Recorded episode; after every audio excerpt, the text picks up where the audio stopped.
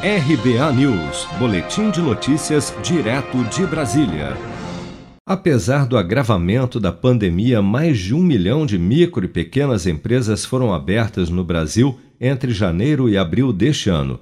Segundo o Sebrae, o total de novos negócios registrados nos quatro primeiros meses de 2021 corresponde a 25% dos que foram abertos ao longo de todo o ano passado.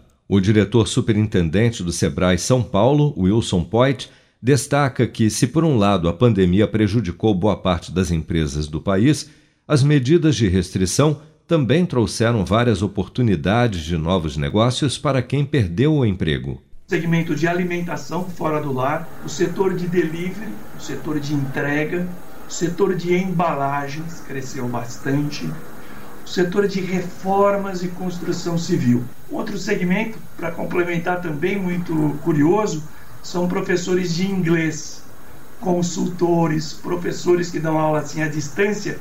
Alguns até dizem que não voltarão mais a trabalhar do outro jeito. Mas apesar da tendência de recuperação da economia, cerca de 316.800 micro e pequenas empresas foram fechadas no país também nos primeiros quatro meses deste ano, de acordo com o Sebrae. O total corresponde a aproximadamente 31% dos empreendimentos fechados ao longo de todo o ano passado. O comércio varejista de vestuário e acessórios lidera o ranking de negócios fechados neste ano seguido pela promoção de vendas e lanchonetes.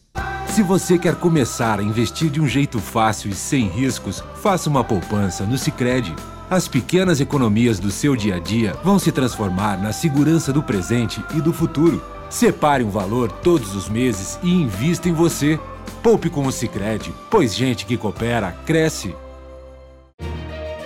Com produção de Bárbara Couto, de Brasília, Flávio Carpes.